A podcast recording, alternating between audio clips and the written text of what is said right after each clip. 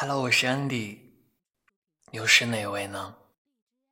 你好吗，远方的朋友？今天我要给另外一个世界的丽萍写一封信，我想对你说，亲爱的，我好想你哦。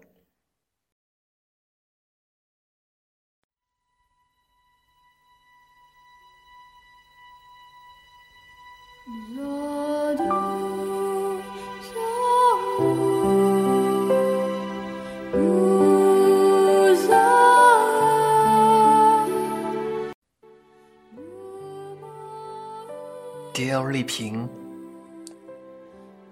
the day you died, I kissed your face six times. After you died, I hold you close to me.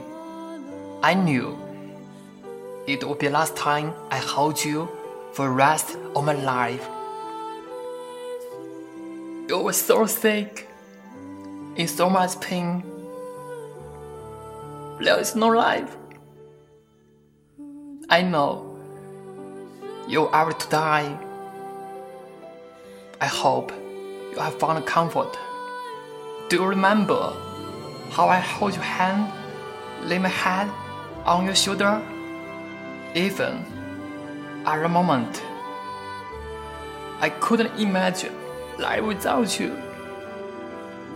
People talk about blowing hearts in songs or movies until that moment. I never know a broken heart. Over and over, I thought, how can I live without you?